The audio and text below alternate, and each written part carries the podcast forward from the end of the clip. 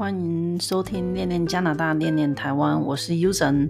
这个频道里我会分享有关于加拿大的日常生活、职场文化、多元文化下的各种冲击和我的旅行经验。在这里，很真诚的邀请大家借着 Podcast 为我为伴。我会把在加拿大最真实的经验跟大家分享，所以你不会都听到加拿大的好，可能更会提醒你，你现在身处的地方一点也不差哦。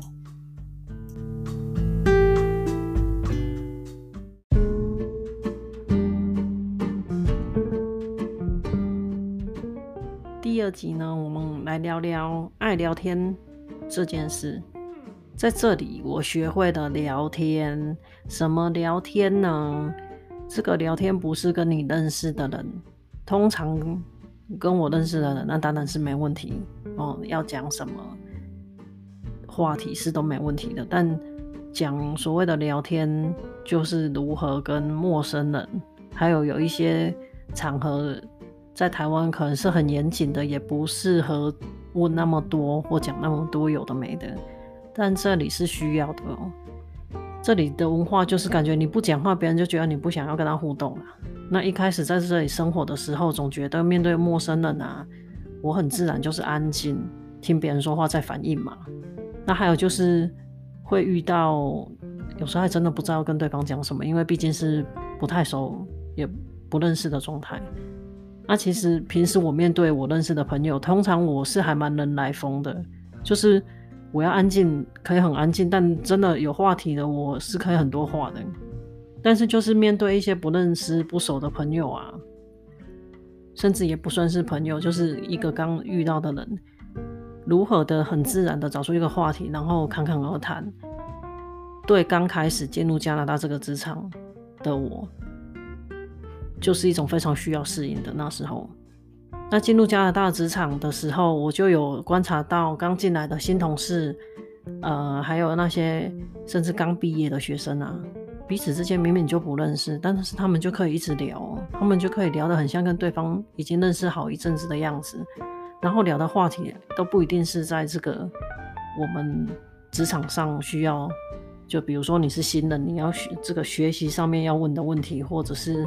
呃，训练上的问题，开始他们会聊一些什么，就是一些他们家的狗啊、猫啊。然后我一开始听到这种对话，都会很惊讶，想说，嗯，阿姆鞋罗吧。可是我发现每个人都有这个功力耶。然后讲的可能是要让彼此之间，我的现在的理解是让彼此之间比较放松吧，然后不会说太严肃。那跟我们在台湾就不太一样，就是。那还有就是，我有发现，如果真的不知道聊什么的时候，就是聊天气。那在这里工作那么多年来，我有发现，聊天这个话题就是第一名，第一名的话题就是天气。平时上班的时候啊，像我们白班，呃，看到小夜班刚进来的人，都百分之八九十都会问到说：“哎，路况如何啊？外面天气怎么样啊？”那可以理解的是，因为你在医院里面，我们是有窗啊，病房都会有窗户嘛。可是那个窗户是打不开的，所以打不开的情况下呢，你是看得到外面的，比如说下雪啊、下雨，或者是出太阳，你看得到，但那个气温你感受不到嘛。而且再是不是每个人休息的时间都会往室外跑，所以很多时候我们就是不太知道户外的天气状况啊。那尤其是下大雪的日子，大家就会非常关心说啊，等一下下班回去的路上，车子是好不好开，要注意什么？所以大部分的同事也都很热心的在提供这个 live 的天气路况报告。啊，彼此之间呢，也常常话题都会在这个天气上。那讲久了呢，大家甚至也都会一直一起查查这一周的天气，然后会说哦，我还有几个班要上。那后面可能车子不好开哦，因为天气会很冷什么的。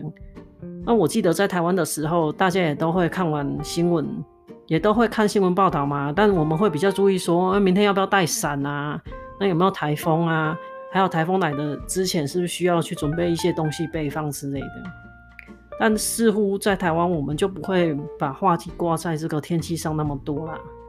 那这里我几乎天天都会聊到天气，我不是跟我先生聊天气，不然就是嗯邻居啊，你邻居遇到他会跟你聊聊几句天气啊，或者是像我婆婆打电话过来，每次没有一次没有问到天气的。那在我的工作上啊，平时去开会上课，你一定会遇到很多不认识的人嘛，那你总是都要跟对方聊上几句，就是以示善意喽，哦。然后上课开会也不会，也不能都没有意见哦。他当然不会说你别塞东北恭维，但是就是你会有很强烈的感觉说没有意见，他感觉就会觉得你根本没在听，或者是你是不是听不懂，所以你就变得要很勇于表达自己。那开会上课这种场合啊，他们通常就喜欢写这个一个大名牌挂在你身上，然后你身上又别一个。这种场合也似乎每一次你都要来个自我介绍。那其实一开始要在大众面前呢，又要讲英文，你又要如何很自在、很大方的讲话？其实我一开始当然会紧张啊，甚至会在脑脑子里一一直默默的练习，说我等下被攻杀。但其实讲久了也就习惯了啦，因为你每一次这种场合，你总是要乱一遍，说我的这个训练的背景啊，我在什么单位工作要讲一下，所以其实。后来习惯之后也就成自然了。那现在呢，很自然的有什么问题，其实我都会直接发问，因为我后来也发现我要问的问题啊，其实也是其他在座的其他人想要知道的，所以就很自在跟大家互动，所以也就没有什么问题了。我觉得什么事情就是，呃，练习久了就成自然了嘛。那平时认识的同事，那就是更聊到更。聊天聊地的状况，因为你跟不认识你都要聊，那认识你的那根本就是聊个没完呢。我同事的话题呀、嗯，就是会从所谓的外太空聊到内子宫，什么他们都可以聊。那就是这个境界的在各个境界的在聊。有时候我们在这个护理站啊，都会想说，哇，这个话题有适合在护理站。那么大声嚷嚷吗？这不是你很私人的事情吗？有这个必要吗？可是我看我同事很自在，然后音量也没有在小欸。那总而言之，就是大家真的很能聊。那平时聊呢，只要没有什么关键时刻，就是很轻松，那也就算了。有时候交班的时候呢，有的人像我们交班十五分钟而已嘛。那我不是说你十五分钟以内你一定要很浓缩，什么都。讲，可是你起码那个话题要挂在病人身上啊，或者是真的交班的重点啊。可是有的人他就是完全讲一点点之后，他就一直在讲他的事情呢，然后讲个没完，你就会觉得这也废话太多了吧，而且影响大家要下班的时间。那通常这时候啊，我就是会很礼貌性带点技巧性的把他帮他拉回到交班的重点，因为其实你没有。拉回重点，其实旁边的人，那个你知道这里的人，他的表情是很明显的。比如说你开始讲这个，大家其实眼睛就开始往上飙了喔。那所以也是帮同事拉回到需要交班的重点，也是一个帮他不要让大家白眼的方式。嗯，我有一个加拿大同事啊，他曾经就跟我分享说，他去那个欧洲旅行的经验，然后他就讲说。他一去他就很兴奋嘛，那他去超市买东西结账的时候，很自然的就跟那个收银员不停的聊啊，他就嗯跟他讲说，哦，我来自加拿大，然后我第一次来到你的国家，然后怎样怎样。他说后来他才发现那个收银员的反应还蛮冷淡的，那他就发现说他应该是说太多话了，那也对他来说这也是一种文化的冲击啦。伊文说他们彼此都是白人，可是毕竟国家不同啊，所以每个人的表达方式不同。那对加拿大人来讲，他们的所谓的高危，应该也就是要表达一个很大的善意吧，然后让彼此之间的距离是可以拉近一点的。不过加拿大就是一个很多元移民的国家，所以其实呃，不是每个人都是在加拿大长大的，只是说在这里久了，我们。大部分的移民也就是习惯这里的文化，然后也就融入了，所以就大部分的人都可以聊上几句。那大有时候也觉得很可爱啦，就是当没有就是在一个很放松状态，那当然大家被搞为这里又那么安静，讲一些话是没问题的，无伤大雅。所以大部分我都觉得还蛮有趣的。那讲完聊天啊，聊天的事情有很多可以讲，因为这是我想要提出来跟大家分享，就是因为我有发现，哎、这很不一样哦。如果有一天你来加拿大，然后你去餐厅，呃，waiter waitress 不停的跟你巴拉巴拉讲一些，你会觉得奇怪，那你公家贼。那是很正常的哦，因为他们就是表达善意嘛。再来是，呃，这跟他们的小费也有关系，因为他们会想要给你一个服务态度很好。那他们的服务态度很好，跟台湾、日本不太一样，就是他们会想要以很友善的态度来让你觉得，那友善的态度跟我们的定义不太一样，就是这种友善态度呢，就是他会花很多时间来跟你聊天。嗯、呃，这又是一种文化上非常不一样的地方。我曾经有个经验啊，就是我那时候还是国际学生，那跟我一个日本朋友去餐厅吃饭，那对方 waiter 呢就一直跟我们讲话，那你就会觉得说，我跟你我跟你也不马达，然后你一直在那边讲，我又跟你不熟，你怎么会跟我讲那么多话？而且你这样很打扰我们，就我们两个。朋友要聊天呢，你怎么会一直在那边讲？那在这里久了，当然你就知道说哦，因为他要表达善意嘛。那表达善意也跟他的小费，他希望说呢，他这样友善的表达，你可以给他多一点小费喽。那跟台湾，我就说我曾经跟这个日本朋友讨论，我说哦，这很不一样，因为像台湾、日本啊，其实服务态度非常好，但是我们就是以不打扰人嘛，对我们来讲，太多的。这种我不认识你的这种对话就是很打扰人啊，反正这个就是认知不同了。那讲完聊天呢，后面我来分享一下我这里的疫情进度。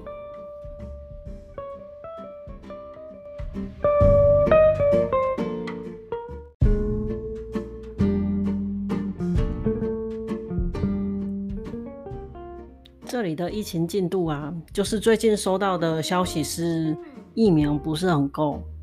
那政府那边呢，看来是很积极的在补充疫苗，不过他们也时常因为疫苗不够嘛，所以有的人他已经预约去哪里打疫苗，后来也都要 cancel 掉，再预约一次，等到疫苗有补充了，他们再来。嗯、那我们的疫苗大部分是从美国过来的，那不知道什么原因就是。这发生了好多次，就常常预约完你又要 cancel。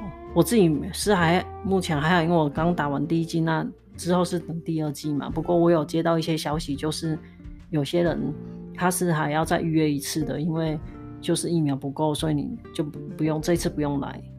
那我们这边就是每天验出检体啊，出来阳性的人还是很多，所以个案呢就是一直是往上升的状态。那现在会打到疫苗的人呢？就是医护人员，还有那些长期住在那个长期照护中心的老人们，跟那边的工作人员。台湾那边呢，我有发现，嗯、我有注意到新闻，就是说台湾有这个医护的院内感染。嗯、我觉得台湾真的守得不错了，好。那请大家多多鼓励台湾的医护人员。大家以守护台湾的心一起努力，跟互相的来鼓励。这也是因为看到我们北美整个疫情啊，跟台湾守护那么久的成绩上的一个小小感想啊。那最后呢，来反映一下第一集之后我收到的一些 feedback。那首先呢，要谢谢那些认识我的朋友，呃，因为对由于对我的认识所反映出来的回应。呃，他们大部分人就是留言给我说，很怀念我讲台语啦，要我说说台语。那我觉得看到这个我是会心一笑，你们真的很可爱哈。那为了回应你们的支持呢，我也觉得我是可以可以说说台语的。那由于我的台语程度应该没有退步太多，希望啦，就是也要感谢我妈一直跟我讲台语。就是我们平时在家呢，都是讲话都以台语为主。我们没有讲好说要互相讲台语，不过就很自然，她跟我讲台语，我跟她回应台语。那我自己本来日常生活中也会很自然的跟台湾来的移民朋友飙台语。有些有很多人他是听得懂，这里很多移民朋友他是听得懂，但是他就是讲袂练转。但是通常他们如果听得懂，我就是照我平时讲话方式是 mix 华文跟台语的方式。那我在想啊，或许我可以不定期的做出那个台语发音小单元。那所谓小单元就是小小的一个，我尽量以台语发音的一一集一小集这样子。那就是让那个有兴趣学台语的人啊，或者是有兴趣听台语的人，我们大家可以交流交流啊。那如果真的对台语没兴趣的，起码也也是说，如果你真的没兴趣，那我也很尊重你，你也可以把那一小集跳过去喽。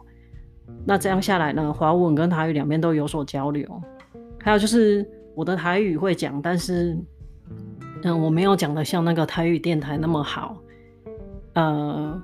台语电台那种要练的那种方式是要练的，所以呢，我才说，就算台语小单元，大概也就是我尽量以台语发音这样子。